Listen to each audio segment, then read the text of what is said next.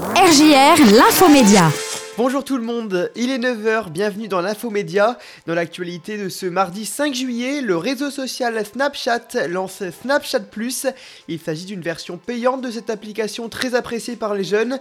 Pour 4 dollars par mois, les utilisateurs ont accès à des fonctionnalités supplémentaires. Ils pourront bénéficier de plus d'options pour personnaliser leur profil et recevront davantage d'informations sur le nombre de contacts qui sont intéressés par leur story. Cette version coûteuse sera tout d'abord disponible dans quelques pays seulement dont la France et les États-Unis.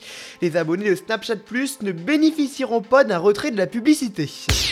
Le présentateur François Bunel va quitter la présentation de son émission La Grande Librairie. Il présentait cette émission littéraire depuis 2008. Il a été à la tête de 500 numéros et a reçu 2000 auteurs et autrices durant ces 14 années. François Bunel a indiqué aux Parisiens vouloir se lancer dans de nouveaux projets. Il aimerait faire des séries, des documentaires ou encore des films. Il présentera son dernier numéro demain soir sur France 5.